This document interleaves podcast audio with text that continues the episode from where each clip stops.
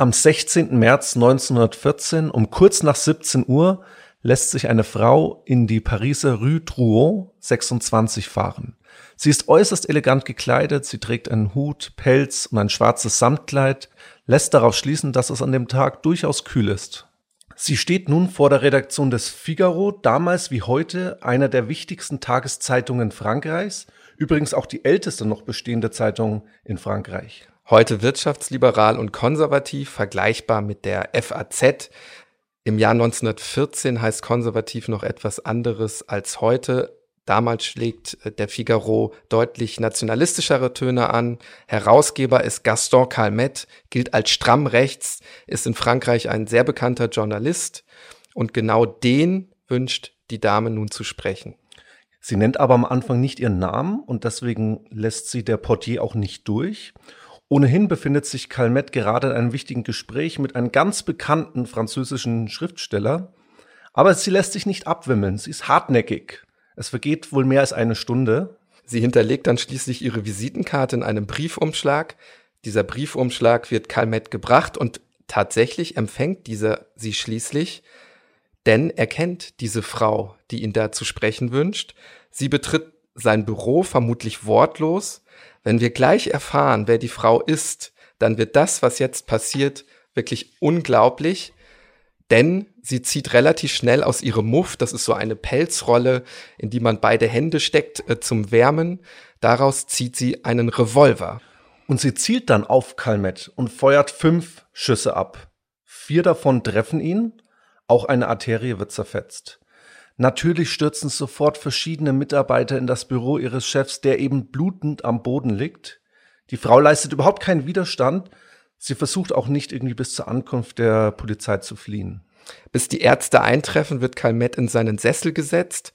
Seine Zeitung wird später schreiben, dass ihr Chef, der 30 Jahre für das Blatt tätig war, schwer verletzt noch erklärt haben soll, er habe nie jemanden mit seiner Arbeit kränken wollen, habe nur seine Pflicht getan. Er stirbt dann noch in der Nacht an den Folgen des Angriffs in einem Krankenhaus. Und damit ist wirklich einer der bekanntesten französischen Journalisten tot, erschossen in der eigenen Redaktion. Das Pikante an der Geschichte, dem Mord war eine unglaubliche mediale Schlammschlacht vorausgegangen. Ja, wohl eine der heftigsten und längsten in der französischen Geschichte. Initiiert wurde diese Pressekampagne von unserem heutigen Mordopfer, Gaston Calmet, und seine Angriffe richteten sich gegen den amtierenden französischen Finanzminister Joseph Caillot. Was hat unsere noch unbekannte Frau, fragen sich jetzt wahrscheinlich alle, mit dieser Geschichte zu tun? Ja, sehr viel, denn ihr Name ist Henriette Caillot. Sie ist die Ehefrau. Wir reden also über die Tötung eines weit über die französischen Grenzen bekannten Journalisten. Täterin ist die Frau eines absoluten Spitzenpolitikers.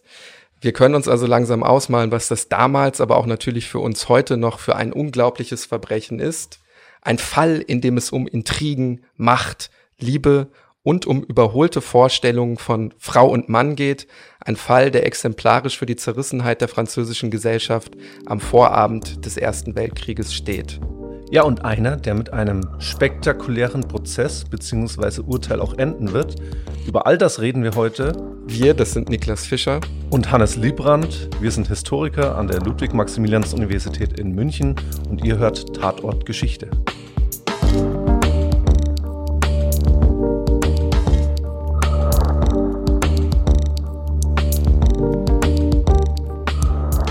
Natürlich hat der Tod von Gaston Calmet die ganze Republik erschüttert. Es war eine handfeste Staatsaffäre, die jede House of Cards Staffel ohne Probleme in den Schatten stellt.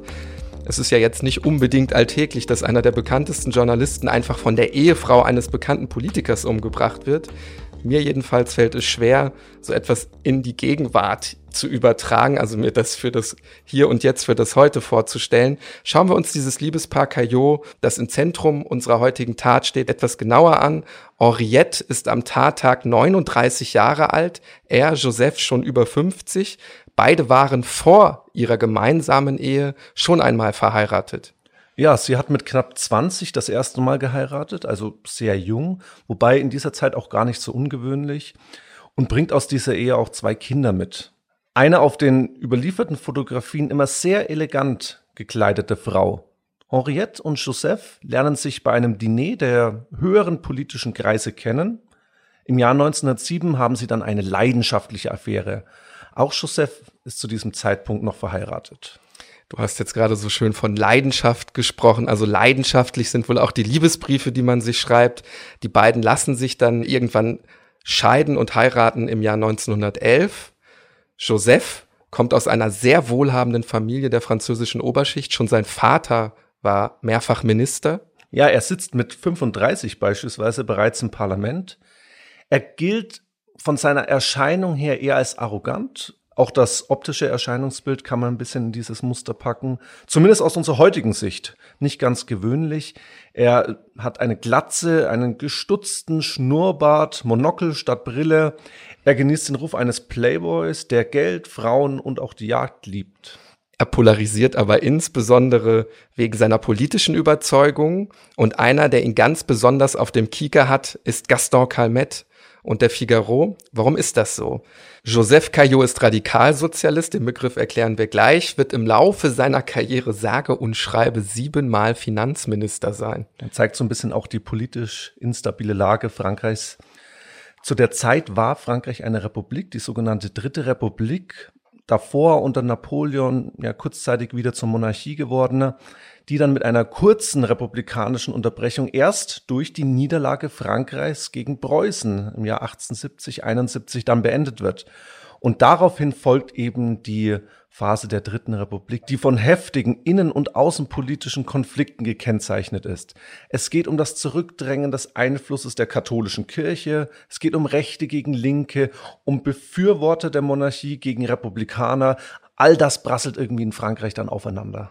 Und zu diesen Republikanern gehört eben auch Caillot und seine Partei, die Radikalsozialisten. Der Name ist vielleicht etwas verwirrend, weil wir heute radikal wohl eher mit besonders extrem verbinden würden. Sehr vereinfacht ausgedrückt, radikal meint vor allen Dingen damals Abgrenzung von der Monarchie. Man könnte auch sagen radikal republikanisch. Entscheidend für unsere heutige Episode ist aber vielleicht auch noch ein zweiter Punkt, Innenpolitisch ist Frankreich ja sehr, du hast es so ein bisschen auch schon angedeutet, geprägt von Krisen und Affären damals. Was man vielleicht noch kennt, so Mitte der 1890er Jahre zumindest, wenn man im Geschichtsunterricht aufgepasst hat, die Dreifuß-Affäre, Dreifuß ist ein jüdischer Hauptmann, der zu Unrecht wegen Landesverrats verurteilt wird, weil er angeblich für das deutsche Kaiserreich spioniert hätte. Das war ein riesiger Skandal. Da kommt auch der Antisemitismus in Frankreich nochmal stark auf. Und auch hier sehen wir klerikale, antisemitische, monarchistische Kreise, hohe Militärführer, die sich öffentlich gegen die Rehabilitierung des unschuldigen Dreifuß einsetzen. Es kommt da echt fast zum Bürgerkrieg. Und als Folge der Affäre sammeln sich unter dem Dach der Radikalsozialisten sogenannte Zentristen, also Leute aus der Mitte und Linke. Und eine der wichtigsten Figuren aus dieser Ecke ist eben Joseph Caillot. Ja, die radikalsozialistische Partei, die gibt es schon vorher, das sollten wir der Vollständigkeit halber dazu sagen. Die stellt übrigens bis 1940 insgesamt, da sieht man es auch nochmal, 31 Premierminister. Auch das zeigt nochmal, wie Frankreich äh, damals wirklich so innenpolitisch einem äh, Pulverfass gleicht.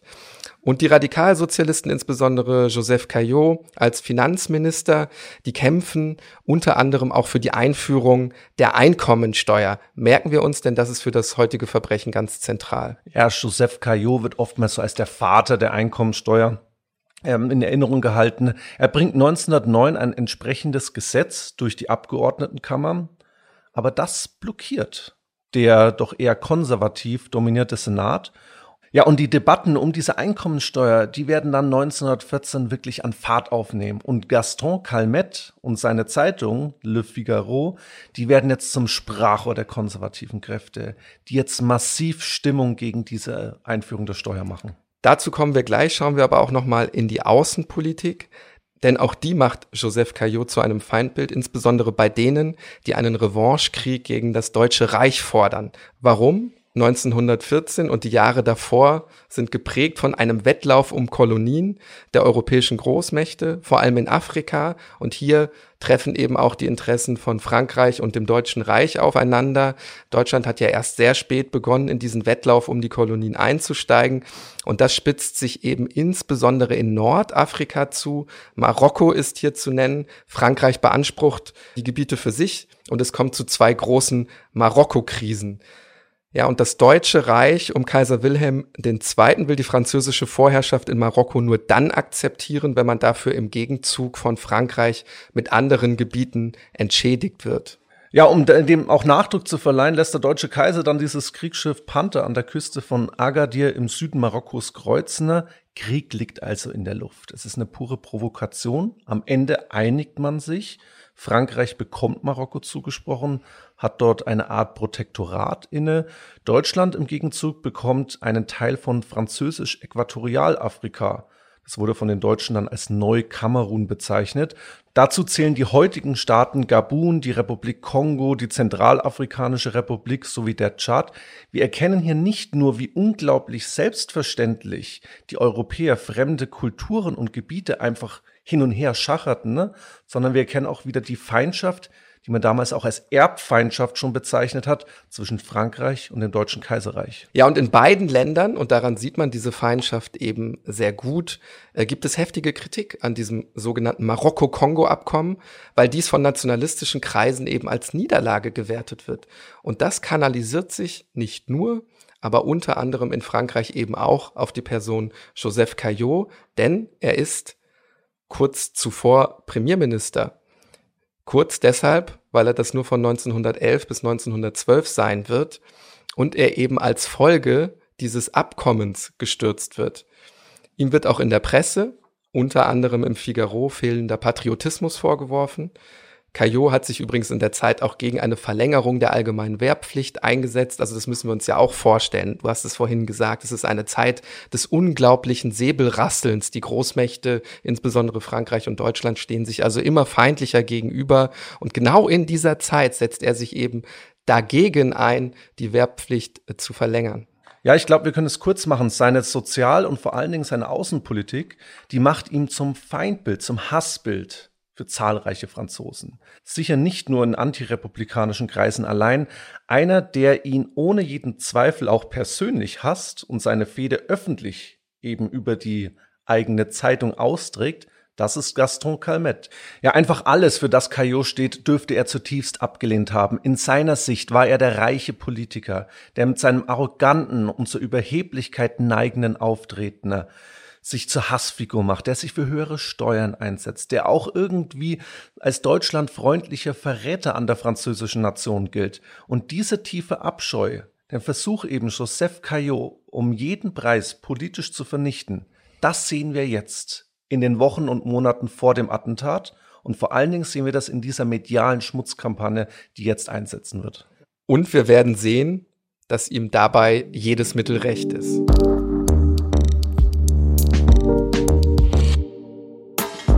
Ja, beinahe täglich sind in dieser Zeit Artikel von Calmet gegen Caillot im Figaro zu lesen. Das alles können wir hier jetzt natürlich nicht durchspielen. Wir haben aber so eine kleine Auswahl getroffen von den angeblichen Enthüllungen, äh, die da zu lesen sind. Los geht es damit, dass Caillot als Finanzminister verschiedene Banken begünstigt haben soll, für die er selber in der Zeit vor seiner Tätigkeit als Politiker tätig war. Oder er soll seine schützende Hand über einen Spekulanten gehalten haben, weil der die Radikalsozialisten mit hohen Geldsummen unterstützt haben soll. Den vermeintlichen Höhepunkt dieser Aufdeckung, die bis dahin wirklich ohne Substanz gewesen sind, können wir auf den 13. März 1914 datieren. Drei Tage vor der Bluttat holt nun Gaston Calmet zum großen Schlag aus. Er veröffentlicht einen Leitartikel, dem der Abdruck eines persönlichen Briefs von Joseph Caillot beigelegt ist. Dieser Brief ist aus dem Jahr 1911. Wir erinnern uns, das Jahr, an dem erstmals die Einführung der Einkommensteuer debattiert wurde. Es ist ein privater Brief an eine Frau, den die Leserinnen und Leser da als fotografischen Abdruck sehen. Also auch das nochmal, um zu zeigen, das ist hier wirklich jetzt eine authentische Quelle. Calmet hatte unentwegt im Privatleben des Ehepaars Caillot herumgeschnüffelt, suchte überall nach belastendem Material gegen Joseph. Dieser Brief, der jetzt hier zu sehen ist, wurde vermutlich an Henriette adressiert, aber der Name ist in dem Artikel geschwärzt. Darin heißt es unter anderem, ich zitiere mal, ich habe die Einkommensteuer zerschmettert, indem ich mir den Anschein gab, sie zu verteidigen und es heißt dann in der Unterzeichnung dein Joe. Es wird also suggeriert, das können wir hier festhalten, Caillot selbst sei ein Trittbrettfahrer, der eigentlich gar nicht die Einkommensteuer einführen will. Das steckt ja so ein bisschen in diesem kurzen Zitat drin. Das Problem ist allerdings, dieser Brief ist wohl komplett aus dem Kontext gerissen, aber es bleibt natürlich der Eindruck, Caillot sei ein Verräter, der in Wirklichkeit ein doppeltes Spiel treibt.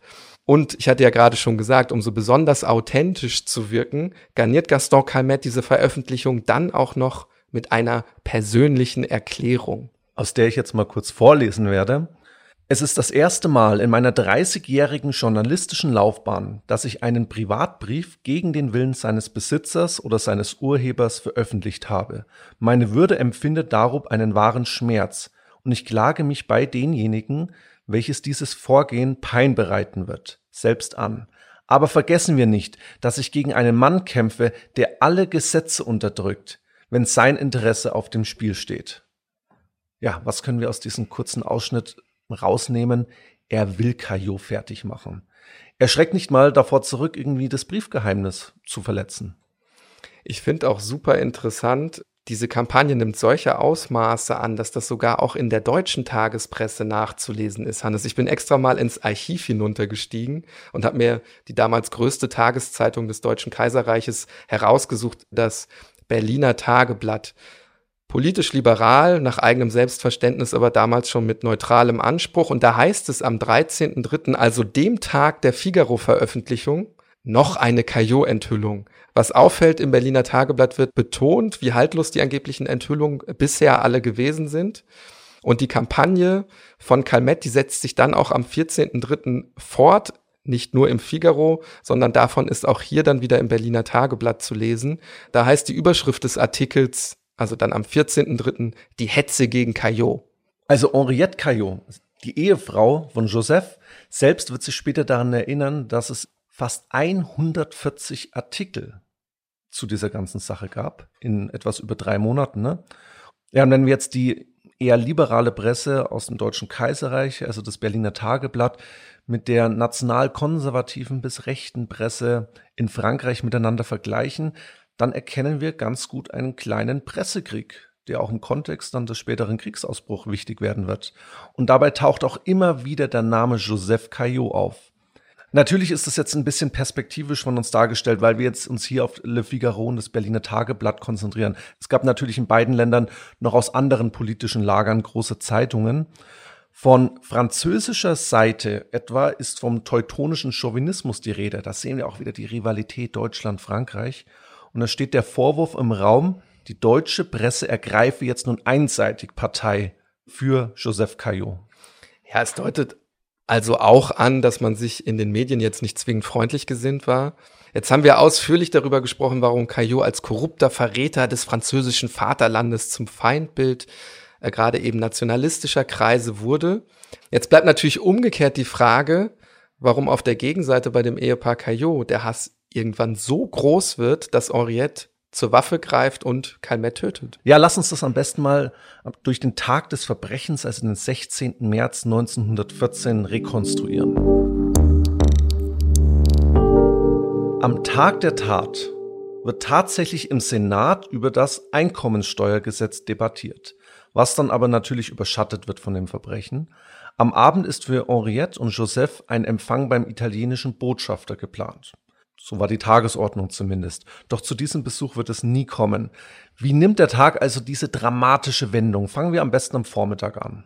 Wir sollten dabei dazu sagen, dass die nachfolgenden Schilderungen äh, weitestgehend auf Berichten äh, des Figaro beruhen. Also ganz wichtig, nicht nur für unsere studentischen Hörerinnen und Hörer, äh, Quellenkritik. Wir haben aber versucht, die Wertungen, die in den Zeitungsartikeln natürlich immer mit drin stecken, herauszufiltern. Henriette Caillot soll um 11 Uhr noch einen Termin zur Maniküre gehabt haben. Sie vereinbart dann telefonisch für den Nachmittag einen Friseurtermin bei sich zu Hause, um Wir haben ja gehört, Besuch beim italienischen Botschafter steht auf der Tagesordnung, um sich eben für diesen Abendempfang die Haare schön zu machen. Halten wir also fest, bis hierhin gibt es eigentlich noch keine Anzeichen für den Plan, Calmette noch am selben Tag umzubringen. Sie hat dann noch einen Zahnarzttermin und im Anschluss holt sie ihren Mann im Ministerium ab. Sie wollen zu Hause erstmal Mittag essen.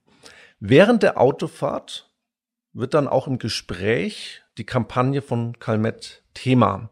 Insbesondere die Drohung von ihm, dass er jetzt noch weitere Briefe veröffentlichen wird. Aus einer Zeit, in der die eigentlich noch gar nicht zusammen waren, sondern noch ihre früheren Ehepartner hatten. Ja, jetzt stellen wir uns natürlich die Frage, woher er überhaupt die Liebesbriefe hatte. Und die hat wohl seine erste Frau abfotografiert und heimlich Calmette zugespielt. Motiv Rache. Für die Affäre wahrscheinlich mit Henriette. Man überlegt jetzt erstmal, ihn zu verklagen, also Calmette zu verklagen. Verwirft es dann wieder, weil der Ausgang und auch die Dauer einer solchen Klage ungewiss waren. Joseph ist sehr aufgebracht, er explodiert regelrecht. Er ist sicher, ja, juristisch können wir ihn wahrscheinlich nicht belangen, aber er droht ihn auch Prügel an. Also er hat wohl gesagt, ich werde ihm alles aus dem Leib prügeln. Und das ist jetzt eher die jugendfreie Übersetzung. Und durch dieses Aufgebrachtsein, durch dieses Explodieren reift dann wohl bei Henriette der Gedanke, selbst etwas zu unternehmen. Ja, es ist unklar, ob sie ihren Mann einweiht. Ich zumindest konnte das den Berichten, den Zeitungsartikeln nicht entnehmen. Sie nimmt sich vor, mit Calmette zu reden, sollte das aber nichts bringen, ja, dem Gespräch einen gewissen Nachdruck zu verleihen denn sie kauft sich am Nachmittag in einem Waffenladen einen Revolver der Marke Browning. Übrigens damals auch kein wirkliches Vermögen, was so eine Pistole gekostet hat. Preis 55 Franc. Sie geht dann aber erstmal nach Hause. Sie schreibt ihren Mann einen Brief. Und darin erklärt sie sinngemäß, jetzt zitiere ich, ich will nicht, dass du Calmette auf die Fresse haust und dich opferst. Frankreich und die Republik brauchen dich noch. Ich werde das erledigen. Der Friseurtermin wird übrigens nicht abgesagt. Sie macht sich dann auch ganz normal schick, lässt sich im Anschluss von dem Fahrer ihres Mannes in die Redaktion des Figaro bringen. Der Rest ist bekannt. Sie betritt das Büro von Gaston Calmette und jagt ihm mehrere Kugeln in den Körper. Die Staatsaffäre ist perfekt. Ja, und nach der Tat und dem Verhör wird Henriette Caillot ins Gefängnis Saint-Lazare gebracht.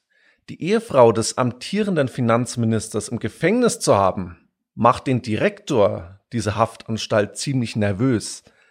Die wird da geradezu hofiert in diesem Gefängnis.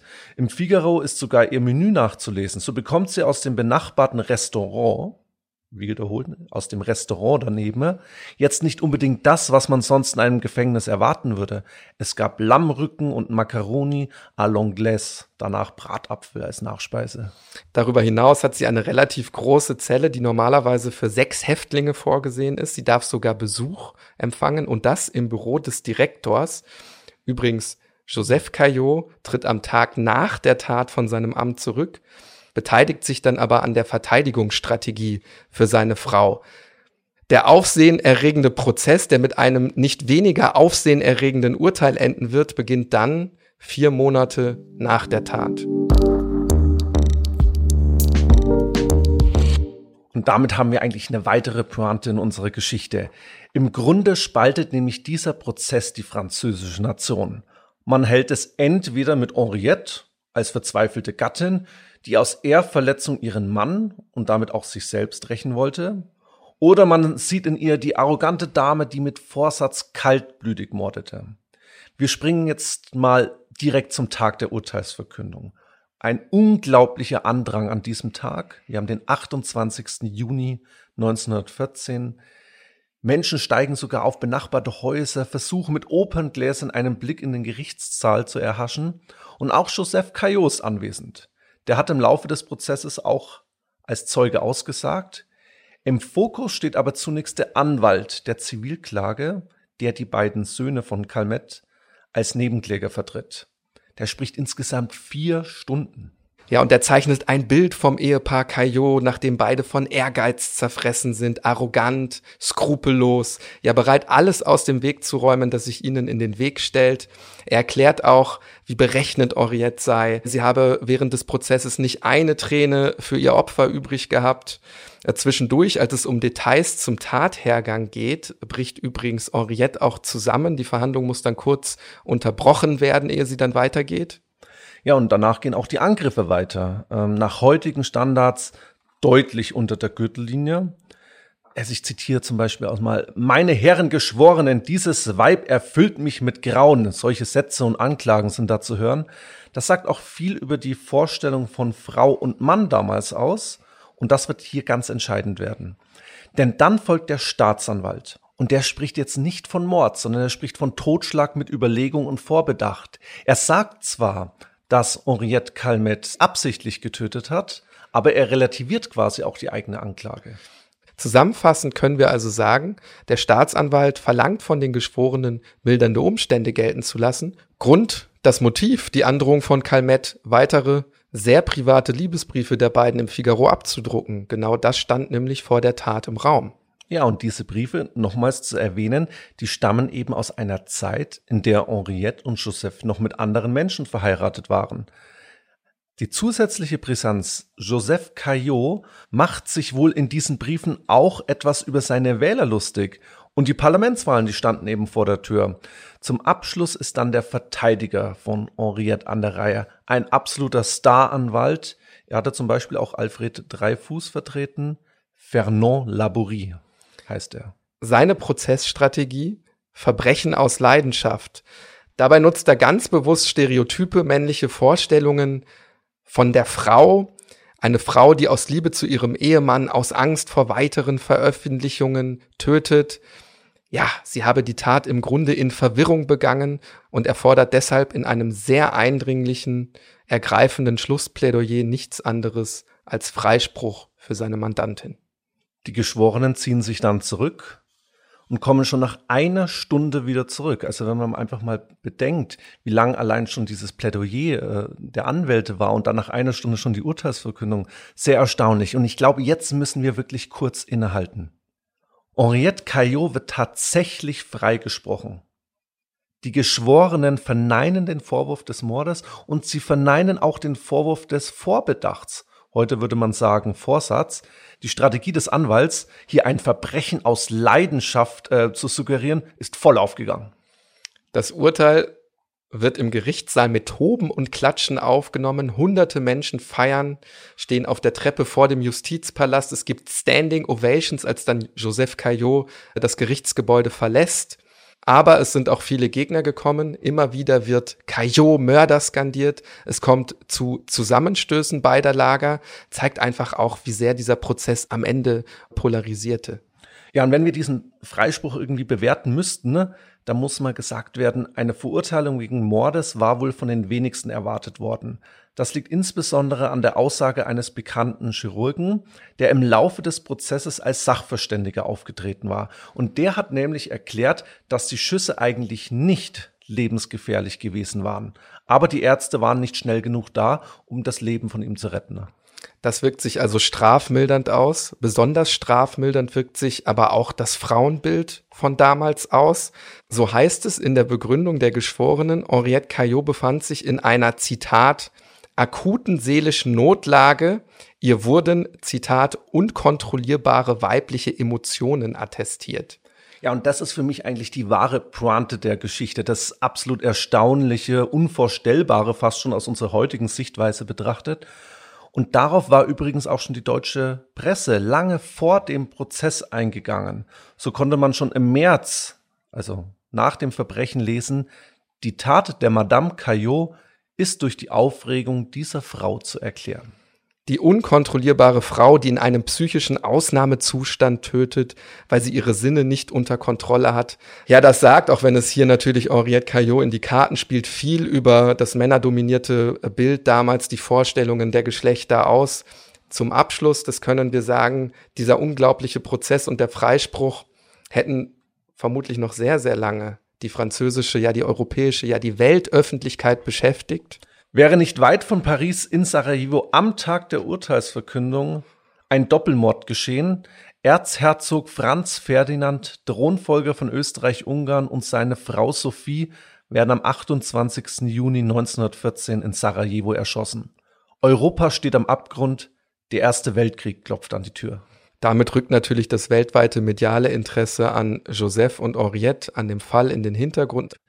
Interessant ist, Josephs politische Karriere geht dann weiter, wenn auch gepflastert mit gewissen Stolpersteinen. Während des Ersten Weltkrieges tritt er für einen Frieden mit dem Deutschen Reich ein. Aus diesem Grund wird er nach dem Ende des Krieges dann wegen sogenannter Korrespondenz mit dem Feind zu drei Jahren Haft verurteilt kommen wieder auch diese Vorwürfe, die ja auch mit Le Figaro aufgetaucht sind, hier wieder hoch. Gell? Also dieses Korrespondieren, diese deutschlandfreundliche Haltung. 1925 kann er diesen Vorwurf dann aber aus der Welt schaffen. Er hält Amnestie und ist in der Folge noch dreimal Finanzminister. Er setzt sich dann 1938, 39 für Verhandlungen mit Nazi-Deutschland ein, schlägt sich aber nie auf die Seite des Vichy-Regimes, das ja mit den Nationalsozialisten kollaborierte. Henriette promoviert in den 1930er Jahren an der renommierten École du Louvre, Hochschule für Kunstgeschichte. 1940 zieht sich das Ehepaar auf ihr privates Grundstück in einer kleinen Gemeinde in Nordfrankreich zurück. 1943 stirbt Henriette. Ein Jahr später folgt ihr der Ehemann. Die Einkommensteuer wurde übrigens wenige Tage nach Prozessende am 3. Juli 1914 eingeführt, nicht zuletzt auch im Kontext der Finanzierung des bevorstehenden Krieges. Da brauchte man einfach Geld, um diesen Krieg zu finanzieren. Ich finde, das ist nochmal so eine besondere Schlusspointe für unsere heutige Geschichte. Ja, und damit kommen wir dann eigentlich auch zum Ende. Wir haben heute gesehen, wie schmutzig eine Pressekampagne sein kann und wie dramatisch sie auch dann eskalieren kann. Aber auch heute noch brauchen Politikerinnen und Politiker ein dickes Fell. Also brauchen wir nur tagtäglich auch die Nachrichten lesen. Hohn und Spott und das Verraten von Intimitäten ist auch heute keine Seltenheit. Zumindest gibt es aber heute ein Medienrecht, welches die Veröffentlichung solcher Liebesbriefe verhindern würde. Ja, dennoch, das können wir vielleicht zusammenfassend sagen, hilft unsere heutige Folge hoffentlich dabei, so manche mediale Hetze in der Gegenwart etwas kritischer zu reflektieren. Ja, Hannes, reflektieren sollten wir auch so manche stereotype Vorstellungen von Frau und Mann. Es ist gut, dass wir nicht mehr im Jahr 1914 leben, was das Ganze angeht. Aber solche Vorurteile sind natürlich auch im Hier und Jetzt noch nicht überwunden. Ja, auf jeden Fall, sehe ich genauso. In der nächsten Woche beschäftigen wir uns dann mit der Geschichte der Bundesrepublik Deutschland. Wir sprechen über linken Terrorismus. Dabei geht es aber nicht um die Rote Armee-Fraktion, sondern um die Geschichte von der Entführung einer aus Tel Aviv kommenden Air France-Maschine mit über 250 Menschen an Bord. Wie daraus eine sieben Tage andauernde Geiselnahme in Uganda wird, wie diese enden wird und was israelische Streitkräfte und der Mossad damit zu tun haben, darüber sprechen wir in der kommenden Woche. Für Feedback zu unserer heutigen Folge schreibt uns gern wieder an tatortgeschichte.bayern2.de. Dieser Podcast ist eine Produktion von Bayern 2 in Zusammenarbeit mit der Georg von Vollmer Akademie.